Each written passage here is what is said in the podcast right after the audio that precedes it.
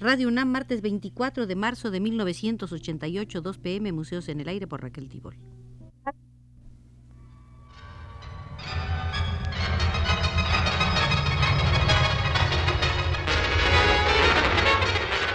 Radio UNAM presenta Museos en el Aire. Un programa a cargo de Raquel Tibol, quien queda con ustedes. En el ciclo de visitas al Museo de la Cerámica Latinoamericana, corresponde entrar hoy a la Sala de Cuba, donde tendremos como asesora a la especialista María Elena Jubrías.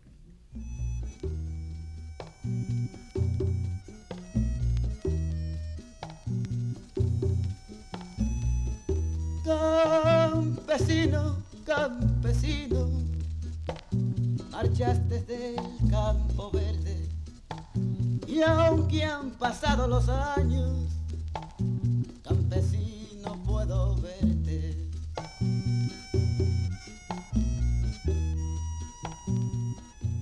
Cuando la corona española colonizó las pequeñas islas del Caribe, no encontró ciudades como Tenochtitlan o Cusco, sino humildes poblados de casas de guano y grupos humanos muy atrasados en su desarrollo, tanto que muchos de ellos no habían alcanzado aún la etapa agroalfarera, y los demás tenían una producción muy rudimentaria de vasijas y otros objetos de barro de carácter utilitario o ritual.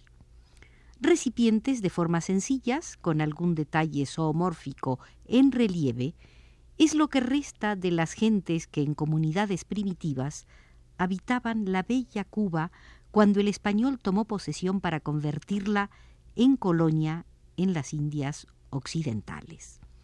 El proceso de colonización pronto hizo desaparecer al indio y con él esa posible raíz cultural en la cerámica cubana.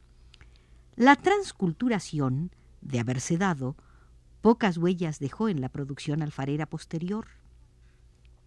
En cuanto a la etapa colonial, las fortunas creadas a base de la trata de esclavos, el azúcar, el tabaco y el comercio fueron conformando lentamente el perfil de las ciudades alrededor de las plazas y a lo largo de las calzadas con bellas casonas que alternaban con los símbolos de poder de la Iglesia y del gobierno.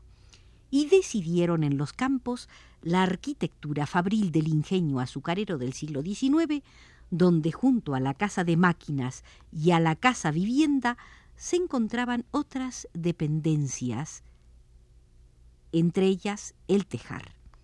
Es de suponer que en los tejares de campos y ciudades no faltara el torno alfarero para satisfacer las necesidades de cacharros de la vida cotidiana.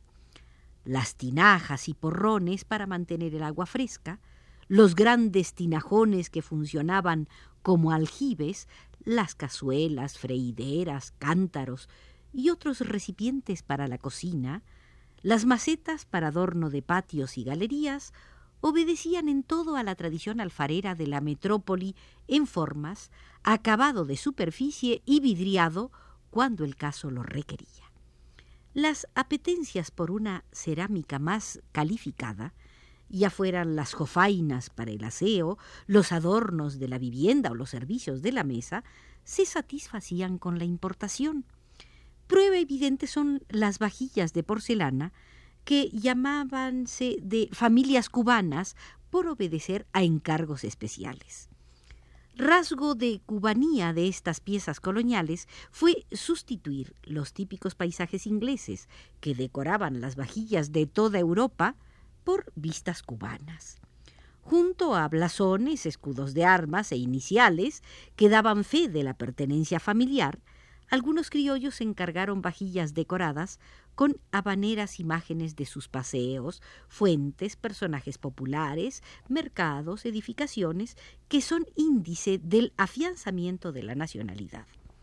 Asimismo, los pomos de botica, encargados al extranjero, se cubanizaron al aparecer sobre la blanca porcelana las palmas reales o las hojas de tabaco que identificaban a los cubanos. El período de la República neocolonial, que inaugura el siglo XX tras la intervención estadounidense, tiene por tanto como antecedente cerámico unos cuantos restos de piezas precolombinas como campo de la arqueología y una tradición alfarera de raíz hispana. El pasado es tu tu casa es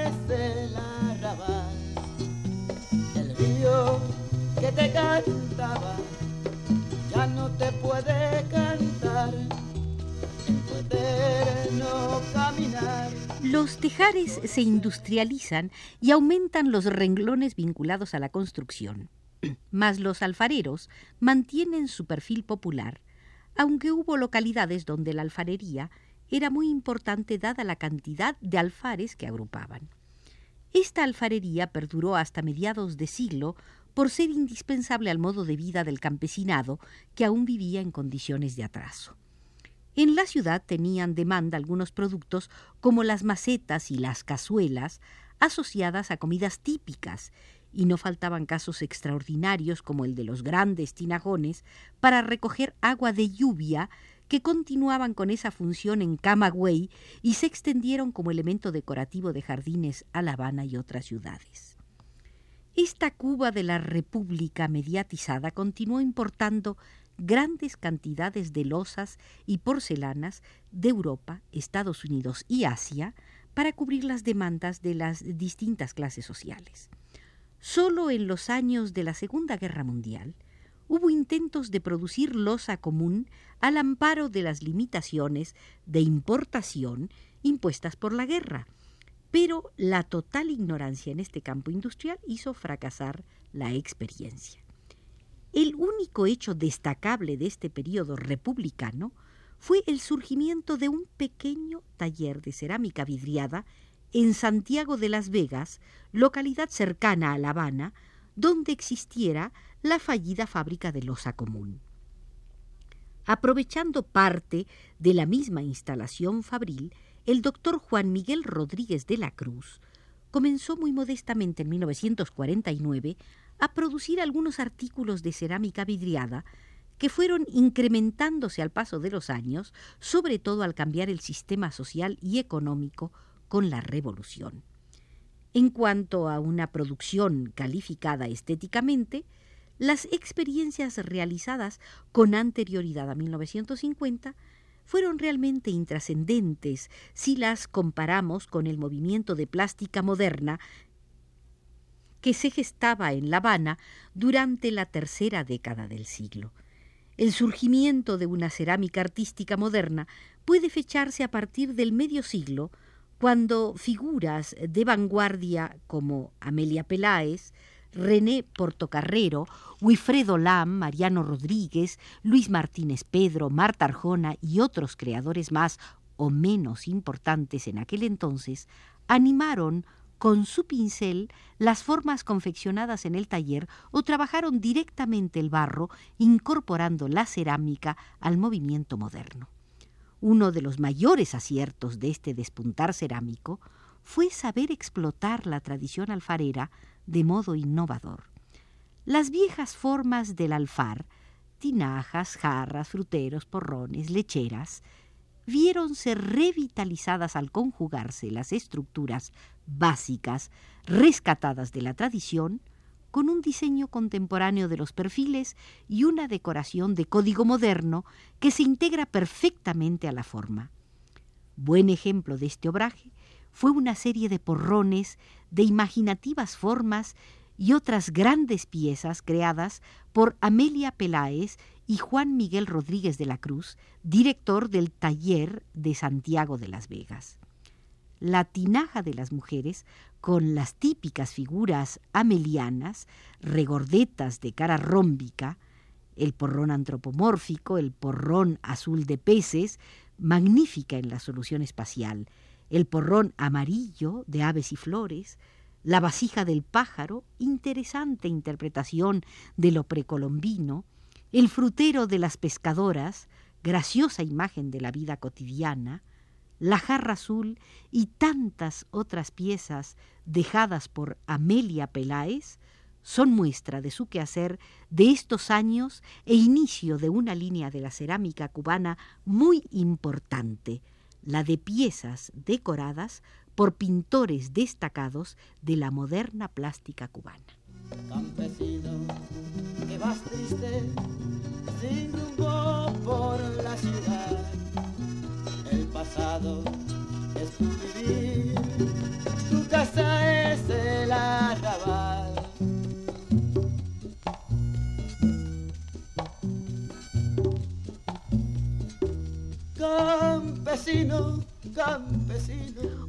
Acierto fue no limitar la producción a formas exclusivas. Cientos de pequeñas piezas de uso cotidiano, jarras de cerveza, tacitas de café, mieleras, fueron decoradas por Amelia Peláez y otros artistas, contribuyendo con ello a la cualificación de los ambientes de la intelectualidad cubana, principal destinatario de estos productos. Este primer momento de la cerámica moderna en Cuba se cierra con los murales que pintaran Amelia Peláez y René Portocarrero entre 1953 y 1954. El de Amelia Peláez, de grandes dimensiones, en el edificio del Ministerio del Interior en la Plaza de la Revolución, reúne motivos característicos de los interiores amelianos reducidos casi a símbolos. Los de Portocarrero y una importante serie de losas sueltas pintadas por el artista en la misma época son un despliegue imaginativo de catedrales criollas, casas pueblerinas, brujos, diablitos, saltimbanquis y otros personajes, entre los que se destacaban las inefables mujeres mariposas de uno de los pequeños murales. Esta obra significativa del taller de Santiago de las Vegas, a la par de algunas exposiciones, terminaron por elevar la manifestación cerámica en Cuba a la categoría de gran arte. y por fuera tu camino.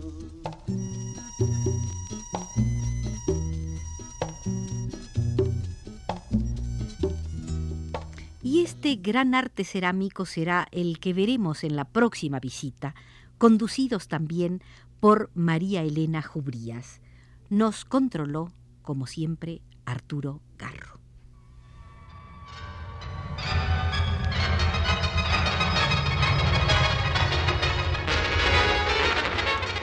Radio UNAM presentó Museos en el Aire.